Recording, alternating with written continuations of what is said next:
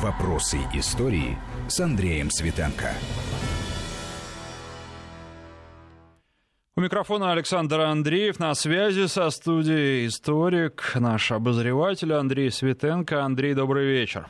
Добрый вечер, Александр. Добрый вечер, радиослушатели. Ну и речь сегодня пойдет о крупнейших в истории человечества эпидемиях. Понятно, что они происходили в разные века, был совершенно разный уровень медицины, разный уровень организации общества. И, наверное, с этой точки зрения тоже интересно сравнить эти эпидемии и поговорить о том, какой вывод, какие выводы извлекло из них человечество и насколько хорошо оно подготовилось к тому, с чем мы сталкиваемся столкнулись сейчас, опять же, на современном уровне развития. С одной стороны, медицина абсолютно на другом уровне. С другой стороны, весь мир э, гораздо более тесно связан в условиях глобализации и постоянного перемещения людей по всей планете. Вот э, можно ли сейчас сказать и назвать какую-то эпидемию, которая стала бы очевидно крупнейшие в истории человечества? И по каким факторам это можно определить? Ну, я бы здесь в кавычках э, призовой пьедестал не стал бы сразу формировать. Ну, наверное, это испанка, так сразу раскроем карты, да. А, вот. Но вот то, что ты сказал, Саша, сейчас, это очень важная вещь, потому что природу человеческую никто не отменял, меняются технологии, идет развитие, технический прогресс, научный, медицина, а, общество вроде бы усложняется, да, но на самом деле это вот человек со его страстями, представлениями, чувствами, страхами, там, радостями, переживаниями и, надеждами, он, вот, скажем, в XVIII веке был точно такой же, как и сейчас. И поэтому вот э, все примеры прошлого в этой связи в разговоре о болезнях, об эпидемиях, о пандемиях, они, э, конечно, очень ну, поучительны, как минимум поучительны и актуальны. И заодно сразу можно в проброс к итогам беседы сказать, что, в общем, коротка память у человечества, и многие вещи надо просто э, помнить лучше из истории. Ну вот первое, что я хотел бы тему затронуть. В эти дни мы, мы много говорили, в других СМИ об этом, конечно, вспоминали. Эпидемия чумы в Москве в царстве Екатерины II, 1771 год. Вот просто очень показательный, поучительный пример того, что негативного развития событий в результате того, что э, меры превентивные, меры значит, э, карантинные меры по пресечению распространения инфекции не были вовремя предприняты. Это, пожалуй, вот э, самая напрашивающаяся линия сравнения с событиями современными, текущими. Поэтому, э, конечно, вот сравнивать уровень медицины, технологий мы не будем, тем более я вот в этом не специалист, а очевидные вещи. А вот то, что еще в ноябре 70-го года в Москве в Лефортовском военном госпитале, э, там, где сейчас вот госпиталь Бурденко, умер раненый офицер, привезенный значит, с фронтов русско-турецкой э, войны, там, из-под Константинополя. Вот это считается началом э, распространения эпидемии. Почему? Потому что вскоре скончался его лечащий врач. Затем 22 из 27 э, лекарей и фельдшеров, ну, в общем, сотрудников этого госпиталя. И надо было бы уже, так сказать, озаботиться. Вот. Но этого не произошло. Наоборот, значит, вот какие-то непонятные слухи только распространялись, э, шепот и, и э, всякого рода предположения. А власти в тот момент уверяли население, что речь идет всего лишь о какой-то вот заразительной горячке. Да? Потом возник второй источник распространения э, этой болезни. Им стал московский суконный двор. Это уже склады, это уже работники, это уже сотни людей ткани, шерсть, там прочие товары, опять-таки привезенные с Востока. То есть, э, когда первую неделю марта 71 уже первого года умерло 130 работников этого суконного двора, тогда-то вот вроде как э, забили тревогу. Начали выводить этих работников на карантин в Подмосковье, изолировать.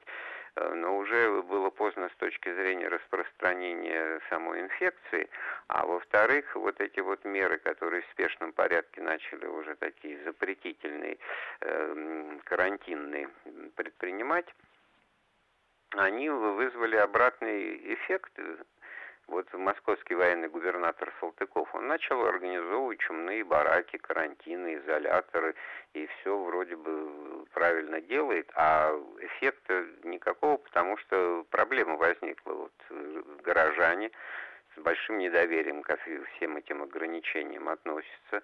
А у них, среди них уже новые слухи э, распространяются, что из чумного барака назад никто не вернется живым, даже если выздоровеет, что все это, значит, э, какой-то э, изоляция на все, раз и навсегда. Потом эти подозрения суеверных людей усиливали еще связи с тем, что большинство врачей, значит, э, иностранцы, якобы, хотя вот вполне себе никакой не иностранец, доктор Самойлович э, с горечью писал, э, ну, ему удалось уцелеть, но он подвергся нападению, его, грубо говоря, чуть не убили, да, что вот э, объектом негодования, объектом вот этой паники, фактически охватившей э, москвичей образца 1770-х годов, э, были как раз те, кто хотел, мог и, и как умел, пытался э, им помочь. Как раз как-то купировать, во всяком случае, распространение этой заразы. Ну, в общем, э, так или иначе, вот э, ситуация нагнеталась, и это э, пик паники пришелся на сентябрь, когда вот уже ограничения на въезд в город работали, когда работники суконного двора были выведены в Подмосковье, когда и изоляторы, и тоже уже работали, но смертность увеличивалась э, в это время. А, вот впору про это тоже и сказать, что мы как бы а, точных данных принято считать не имеем, но их легко э, сконструировать, э, значит, восстановить. Если по данным 1775 года в Москве проживало около 85 тысяч человек. А по данным за 1771 год 56 тысяч человек умерло. Вот и судите о распространении этой инфекции, этой эпидемии, она унесла жизни ну, почти половины города с учетом того, что он там за 4 года каким-то образом начал восстанавливаться и пополняться новым населением. Но э, все-таки э, цифры очень э, серьезные, очень очень грустный. Андрей, вот тут хотелось бы еще раз подчеркнуть сроки, в течение которых а, распространялась эпидемия. Понятно, что нужно делать поправку на то, что скорость распространения болезней тогда была ниже, чем сейчас, и тем не менее, потому что сейчас, находясь а, в самоизоляции, многие мучаются, думают о том, а как скоро они смогут выйти из этой самоизоляции, строят планы на будущее. Но я должен сказать, что наши вирусологи предполагают, что а, вот этот а, пик а, эпидемический продлится быстрое распространение коронавируса продлится около 100 дней, плюс-минус, зависит от условий, говорят они. Наиболее сравнимое, конечно, с коронавирусом по своей структуре. Это испанка, испанский грипп, но а, говоря обо всех эпидемиях, хотелось бы понимать сроки, четко обозначить их. Да, это вот как раз, когда мы сейчас чуть позже к, к испанке перейдем, я, э, и обнаружится. А вот что касается э, этого же вопроса в отношении чумного бунта, то на спад э, эпидемия пошла, э, начавшись фактически, вот, э, как я уже сказал, в марте 1971 -го года, она пошла э, через э, полгода, э, только в конце осени Э, того же года эта э, эпидемия сошла на нет.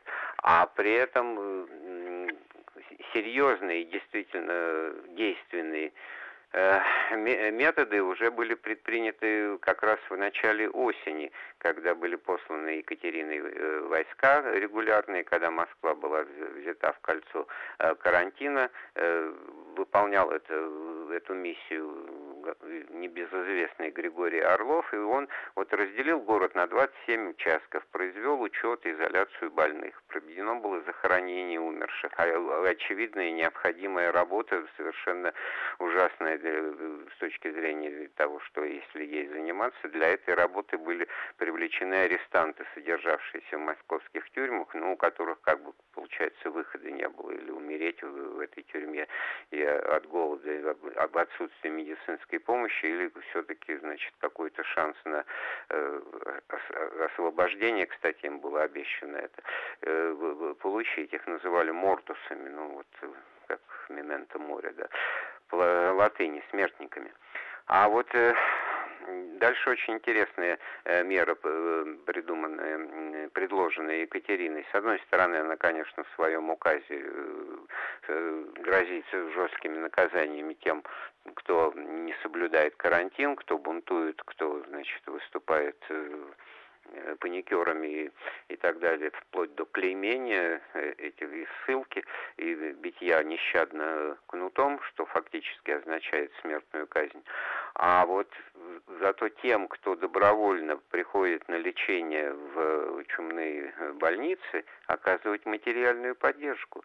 И тем э, москвичам, которые добровольно явились на этот карантин, вот в этот вот чумной барак, которого они пугались, в начале года, значит, по выписке награждали 10 рублями э, с уточнением, значит, женатых, то есть семейных, 10 рублей, а холостым по 5 рублей давали.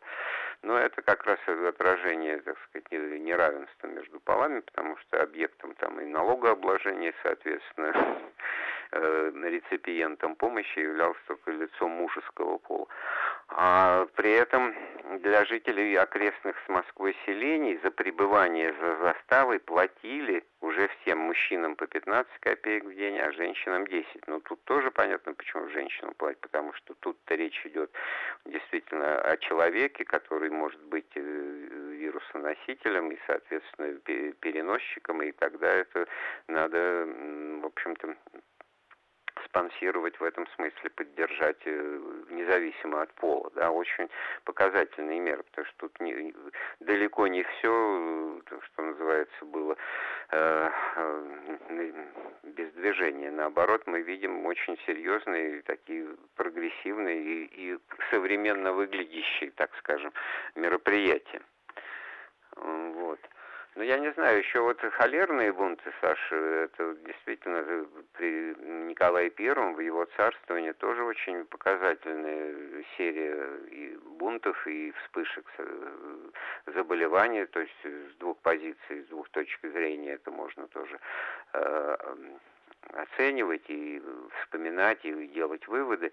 Здесь урок, на мой взгляд, такой, что вот э, это холерные бунты уже Николаевской эпохи, это уже 19 век, это уже пушкинские времена, вот, они стали э, тоже, в свою очередь, с одной стороны, печальным следствием недоверия населения к превентивным мерам, предпринимаемым правительством, вот. А с другой стороны, свидетельствует о том, что урок вот чумного бунта был хорошо известен, о нем помнили и его пытались предотвратить, потому что при первых известиях о возникшей эпидемии холеры тогда в Азии э, были значит, предприняты вот эти превентивные карантинные меры для того, чтобы э, ну, предотвратить эпидемию да, на ранней стадии. А в превращенном или извращенном сознании э, людей значит, невежественных и людей, ну тут социальную, конечно, основание жизни ты не, не отодвинешь, без упоминания об этом не обойтись. Так вот, они-то как раз воспринимали это как э, цитирую, желание извести и потравить простой люд. То есть вот э, те же самые мероприятия прошло полвека после чумного бунта, а с точки зрения вот этой общественной психологии человека подневольного, э, подлого с точки зрения э, высшего сословия, и отношение к, нему к народу со стороны власти заведомо э, значит, негативное, заведомо не, не, не подлежащее доверию. И вот такие панические настроения, они в, несколько, в, несколько, в разных местах э, начали проявляться по, по мере того, как там такие ограничения э, типа изоляции, самоизоляции, карантинов. И стали нападать на полицейские участки, те же больницы, лазареты, начались убийства врачей, чиновников, офицеров. И в этих вот волнениях участвовали не только городские низы и крестьяне, но вот и даже обитатели военных поселений. Мы знаем из учебников истории про эту Аракчеевщину, военные поселения. Так вот, э, как место, в котором находились воинские части, а служащие в них э, люди занимались, э, пока войны нет, в мирное время сельским хозяйством. В общем, как бы удобная позиция держать мобилизованными людей вместе, значит, семьями, там, может быть, ну, короче, военные поселения. Так вот, они стали источником бунта, хотя должны были быть источником как раз дисциплины и сохранения порядка. То же самое знаменитый холерный бунт в Севастополе, где инициаторами его стали вот э, мастеровые флотских экипажей. Там это инфекция э, распространилась, там это холерный возбудитель проявился, э, и это было в июне 1830 года, и тоже э, меры совершенно, казалось бы, разумные, карантин этой части населения, этих кварталов, где жили эти люди, эти мастеровые, эти, можно сказать, тоже военные, военнослужащие, было, а, были оцеплены, но надо же людей каким-то образом э, снабжать, надо обеспечивать какой-то э, курс лечения, не просто изолировать их э, и действительно ждать, кто, вы, кто выздоровеет, кто вы, выздоровеет, кто умрет, тот умрет. И поэтому начались волнения, эти кордоны солдат, которыми эти кварталы окружили, они, эти солдаты, прекрасно понимали, в каком состоянии находятся эти люди, и все обернулось опять-таки против местной власти, которую бунт этот вырвался на волю, Севастополе в течение пяти дней Севастополь находился вот э, в хаосе, анархии, громили э, и особняки знати, и, и официальные учреждения, и резиденции. И, в общем, адмирал, который командовал Севастопольской базой, военным портом, он был разжалован царем в рядовые Андрей, получается, что здесь мы извлекаем еще один важный урок. В борьбе с эпидемией очень важно доверие ко власти. Если оно есть, то бороться гораздо проще. Если его нет, то да, последствия гораздо более доверие, тяжелые. Умение объяснять, умение э, объяснять вещи, которые, может быть, трудно и не хочется понять. Это искусство, это то, что называется И вот опять же, проецируя связи, это на события современные. В Китае, возможно, а, так быстро справились с пандемией, потому что там существует высокий уровень доверия к властям, причем, когда говоришь с китайцами, они а, говорят, что власти, с одной стороны, действуют во многих вопросах жестко, а с другой стороны, они очень чутко прислушиваются да, да, да. к мнению населения. Конечно, тут особенность вот восточного менталитета, это есть сейчас много интересных соображений и размышлений о социальном поведении в зависимости от особенностей культуры, э, разных культур. Так вот, восточная культура, она не предполагает никакого, э, никакого никакое оправдание нарушению закона. Там нет никакой блатной романтики, там нет никакого противостояния тому, что а вот, вот праздник непослушания, что и в этом что-то есть. Вот доносительство это ябеда, значит, а вот если ты послушный, значит, ты сотрудничаешь с администрацией. Вот этого, вот ты понимаешь, да, о чем я говорю, а, э, как раз э, не, не присутствует в людях восточной культуры, восточного менталитета. Нет, это не говорит о том, что в Китае никогда не было бунтов и восстаний. Наоборот, история Китая кишит этими народными восстаниями а нашего Пугачевского. Да множество из них и заканчивались победой восставших. И, и это говорит только о том, что Э, э, китайская, э, в Китае и власти понимают, что надо действовать жестко и решительно в критических ситуациях, потому что если понятна причина, неизвестно пока, как бороться и как она распространяется, то, значит, путь изоляции, путь карантина, он самый необходимый, самый напрашивающийся, и к нему надо прибегать, невзирая на все возможные последствия негативные с точки зрения, я не знаю, впечатлений о обыденности, привычки, там, мирного времени, так и хочется сказать, потому что уже из уст многих руководителей разных стран мира мы это слово, что мы оказались в ситуации с войны, войны с невидимым противником, это звучит. И в этом смысле мы, конечно, вот ты вот говорил, вот это, эти сроки пандемии, вот я думаю, не только я вот этот э, график по Волгометр метр, э, изучаю, как, как в том же Китае, когда был пик, когда была э, зарегистрирована первая смерть, как она росла, и как сейчас это все, вот пик пройден и идет э, на спад ситуация, так что на фоне всех остальных, у которых это началось позже, это вот можно э, просчитать. Но это, конечно, информацию в точных цифрах должны специалисты, люди ответственные озвучивать, а я так думаю, не мы с тобой. Но вот э, об испанке, я думаю, мы поговорим, наверное, уже после перерыва, потому что это действительно тоже очень поучительная история. Она хоть и столетней давности, но уже, так сказать, э, дышит во всех смыслах э, современностью с точки зрения того, э, почему она так распространилась. Это, конечно, в условиях э, Первой мировой войны, когда по разным причинам, естественно, было не до лечения, не до карантинов и так далее, и так далее. Но все-таки здесь надо иметь в виду, э, что очень много противоречивой информации об испанке сейчас можно обнаружить, и надо основываться на данных ну, максимально Э, объективных, э, корректных с этой точки зрения. Ну, тут очень много интересных вопросов. Тут да. и вопрос, почему она вообще называется испанкой или да, испанским это, гриппом. Да, я вот просто скажу так, посеять интригу, если мы до перерыва не успеем. Это Испания тут совершенно ни при чем. А это просто была страна, в которой впервые было озвучено... Не из Испании этот грипп конечно, пришел. Конечно, Поэтому тут очень много о чем можно поговорить. И опять же о доверии. На фоне войны доверие да, обычно очень много ложных э, версий снижается. А сейчас мы делаем перерыв на новости, после которых продолжим разговор. Я напоминаю, что на связи со студией, история, со студией историк Андрей Светенко. Вопросы истории с Андреем Светенко.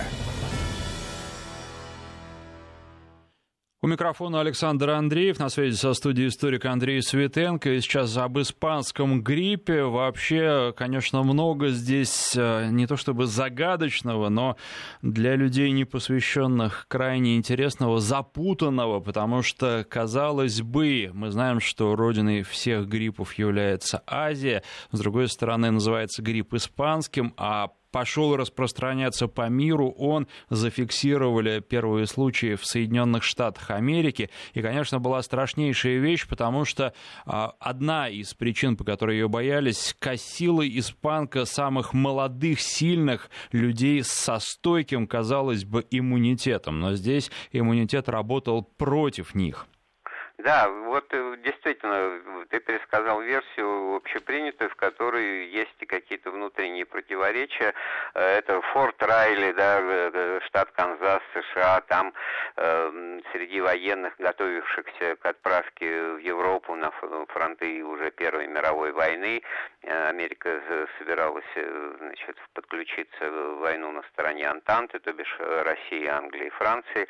Там значит, был зарегистрирован случай, когда один из солдат вот, вот просто в каком-то угарном э, темпе почувствовал недомогание, потом поднялась температура, и потом скоротечный кашель э, э, с кровью, и все, и сгорел. А к, к вечеру таких уже оказалось 100 человек. А, ну, в общем, думали, что это какой-то гнойный бронхит, это какая-то частность, ну, части эти отправ... были отправлены в Европу. Значит, с испанкой, чтобы быть точным, почему ее так приклеилось, что это испанка. Просто в испанских газетах, в, испанских, э, в испанской печати впервые об, этом, об этой эпидемии или даже пандемии уже э, написали открытым текстом э, с описанием значит, симптомов, с описанием протекания. И это не значит, что в самой Испании этого не было, именно потому что она уже пришла и в Испанию, и там Испания была нейтральной страной, не участвовал в военных действиях в Первой мировой войне.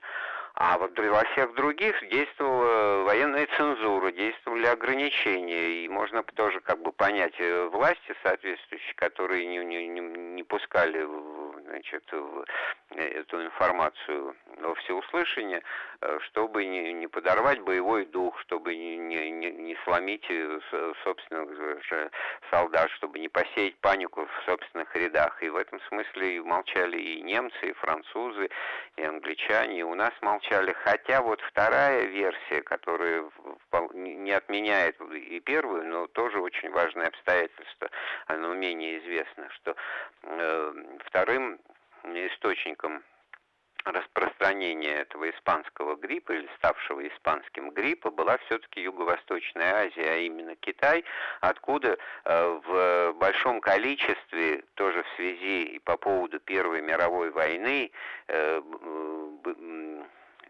не транспортировалось, перевозилось большое число э, китайцев, э, как э, так называемых стройба, стройбатов. Ну, то сейчас бы сказали это гастарбайтеры, но тогда было в ходу слово кули, да, вот китайские рабочие, такие подневольные в массовом количестве, использовавшиеся на строительстве оборонительных рубежей. Они были доставлены и на Западный фронт, и, естественно, России в стороне не осталось, и был доставлен и, и в Россию. Кстати говоря, масса упоминаний об участии на той или иной стороне в гражданской войне китайцев. У Булгакова специальный рассказ ходит, там есть про китайца, который был чудесным пулеметчиком, и там целые отряды частей особого назначения из, из, из китайцев и представителей значит, Юго-Восточной Азии э, участвовало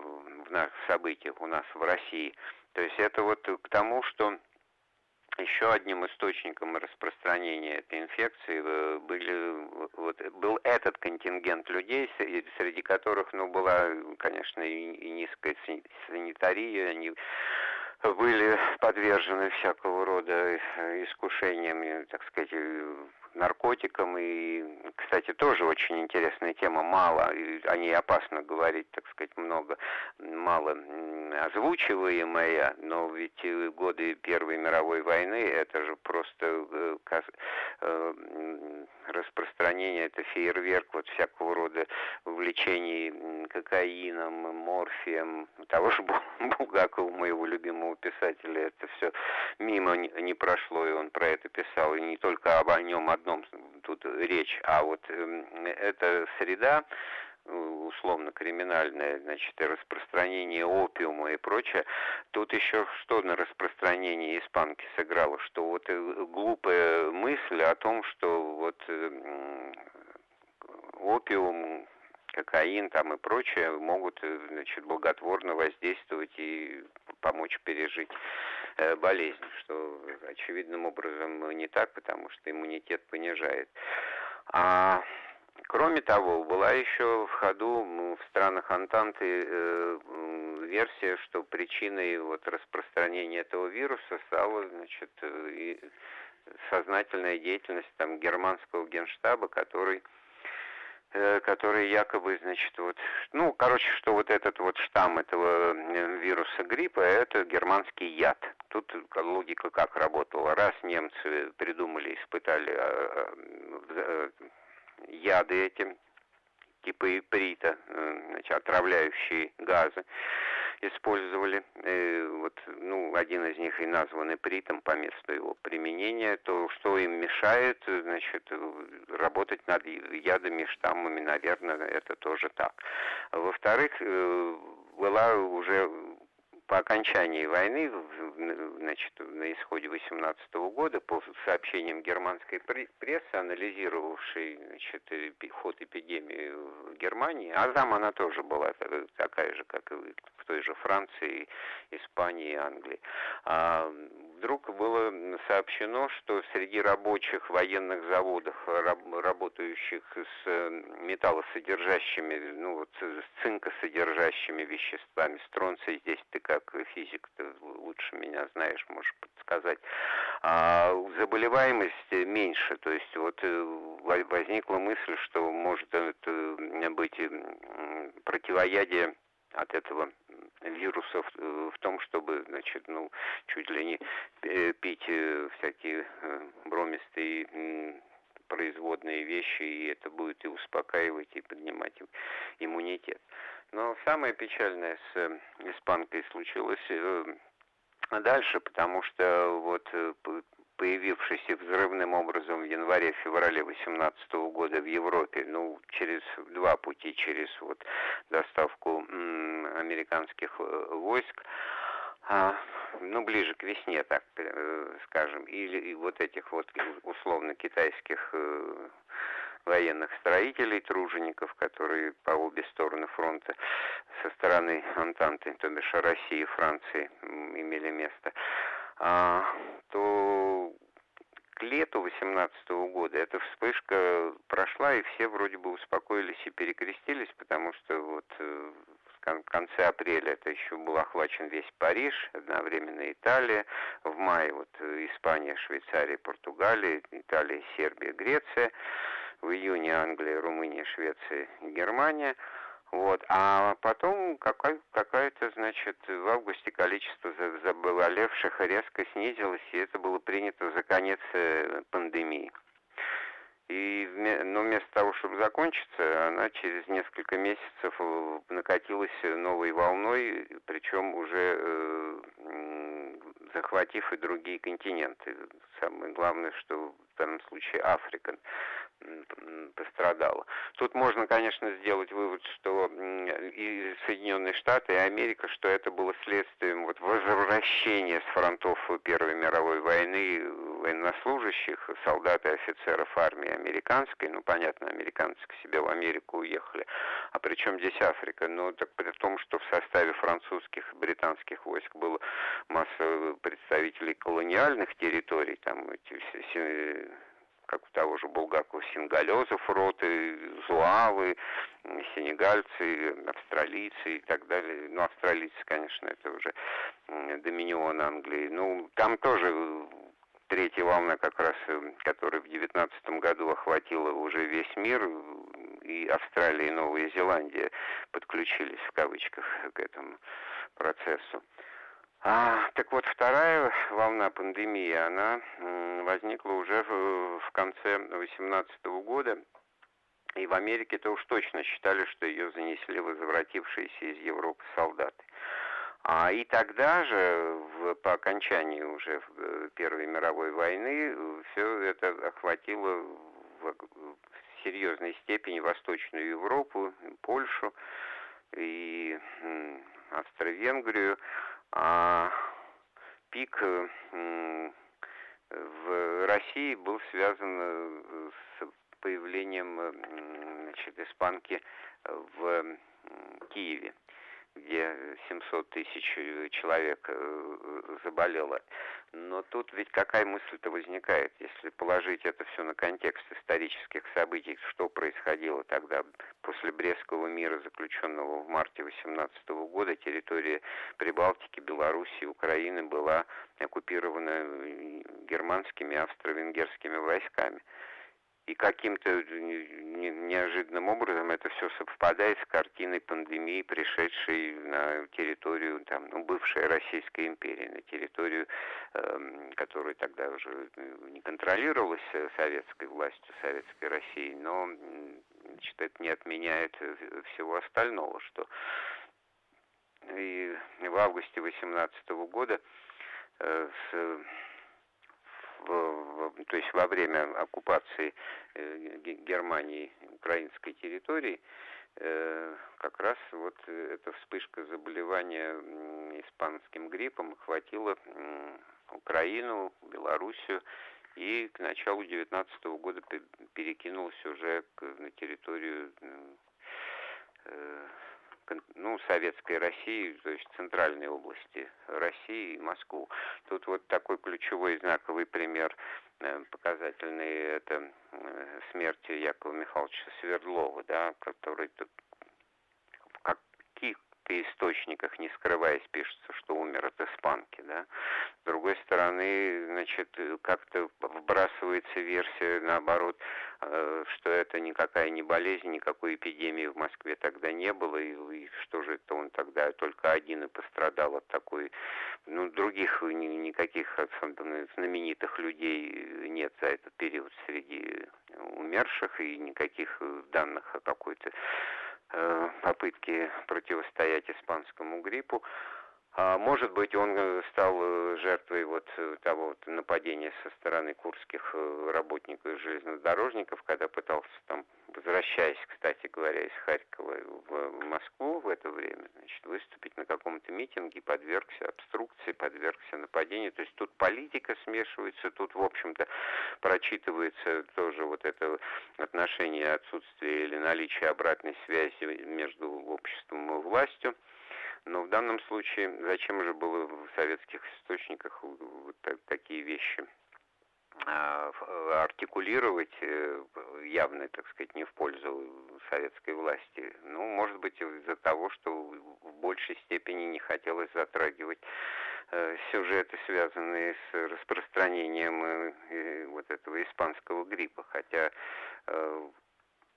данная вот в третья волна, она в девятнадцатом году, она была очень существенна уже на территории центральной России. Кстати говоря, на первом месте была Владимирская область, но тут данные какие там, 90 тысяч заболевших, Вятской губернии 82, Смоленской 70. Андрей, у нас уже да. не так много времени остается, меньше 10 минут. Наверное, постепенно нужно переходить к итогам и еще а, важно ведь, наверное, сказать о том, а, куда делась испанка. Ведь грипп, с которым мы имеем дело сейчас, ну, мы сталкиваемся с ним из года в год. Врачи гадают каждый раз, какой штамм придет. А испанка как внезапно появилась, так же, в общем, и исчезла. И потом были в 70-х, 80-х годах попытки ученых найти этот вирус каким-то образом на Аляске его искали, а, пытались найти его где-то в вечной мерзлоте, где он бы сохранился, и эти попытки на протяжении длительного времени неудачными были. Да, действительно, тут я могу только с тобой согласиться, потому что, как вот э, нехорошей сказке, неизвестно откуда э, возникло, тут можно проследить вот то, о чем мы уже сказали, так, в общем, постеп... неожиданным образом сошла и на нет, и, собственно говоря, посеяла за собой только вот, вот сам факт того, что нет четких и э, сопоставимых данных и о количестве заболеваний, и о проценте смертности, э, удивительный образ, потому что где-то от души, что называется, 50 миллионов погибло, товарищи, 50 миллионов это э, в несколько раз превышает количество жертв вообще за годы всей Первой мировой войны, да. По России смертность там указана 3 миллион четыреста тысяч человек. Так это вот тоже почти все э, та цифра, которая число убитых э, во время гражданской войны за три года. Тут абсолютно это одно с другим не сходится. Поэтому, опираясь вот на статью Михаила Супотницкого, кандидата медико там, биологических наук, я вот как раз, когда с тобой разговариваю, в эти тексты, в эти графики смотрю, чтобы точные цифры предлагать. Э, Все-таки, если считать, что охватила эта пандемия действительно 500 миллионов человек, то есть четверть населения земного шара э, затронула, то есть так или иначе переболели, да, в той или иной форме в первую или во вторую или в третью волны, то есть то, что длилось с 18 по 20 год, при этом средняя э, смертность по Европе составила чуть более 1%, в Африке 3,5 или 3,6%, и, соответственно, в Азии о которой мы меньше всего говорили, потому что там это тоже все э, было около 4%, то вот и считайте от 500 миллионов, если 1% это 5 миллионов, да, то есть это за, на, 3 года по, по всему земному шару. Но если где-то чуть больше, то ну, 2, максимум 3. Все это наложилось на ситуацию-то особую. Война, у нас революция, какая медицинская статистика, какие, значит, реальные цифры и, так сказать, обозрения происходящего, какая, значит, клиническая картина этого испанского гриппа, это э, все задним числом, так сказать, в, научных исследованиях это все э, пытались осмыслить, и, естественно, то, что ты сказал, и с поисками самого вируса в вечной мерзлоте. Э, тут просто в развитии этой темы, потому что получалось так в свое время, что население коренное э, северное, вот Аляски, на американском континенте, эскимосы, алиуты, они, у них смертность была 85% и числа заболевших. Вот по-разному совершенно воздействовал этот вирус на, на организм, совершенно нелогично э, в отношении молодых, здоровых и сильных, и совершенно вот, ну, догадываемся, может быть, в особенности генетических, э, особенностей этнических в силу проживания в той или иной природно-климатической зоне для народов севера, где иммунитет э, специфический, а вот ко многим инфекциям э, южного происхождения не, не стойкий. Ну и что же мы можем сказать в заключение? У нас остается около трех с половиной минут. Какие итоги подвести? Вот, э, на, опять же, да. проецируя все на сегодняшнюю и нынешнюю ситуацию. Так, на... Я хочу закончить вот, э, ну, кратко, потому что мы не, последний, к сожалению, и, наверное, ведем разговор на эту тему. Вот холерное лето 1970 года в Советском Союзе. Вот э, пример того, как была мобилизована вся медицинская система, все возможности, значит, правоохранительных инстанций, как блокировали распространение этой, значит, холеры, холерного вибриона типа Эльтор, который поразил южные районы Советского Союза, Черноморское побережье Кавказа, Крыма, Астрахани, Одессу. И в этом смысле усилиями, с одной стороны, очень четкими медиков и предотвращением паники, за счет, кстати говоря, купирования э, большого количества информации, за счет э, ну, особенностей взаимоотношений между советской властью и населением, когда из одних, так сказать, намеков мойте чаще руки и не ешьте сырые фрукты и овощи, люди делали вывод, что что-то не так, и почему э, в карантин взятый нельзя приехать в Керчь или уехать из нее, а в Одессу и Астрахань. Это вот пример того, что и тоже подзабылось э, достаточно основательно.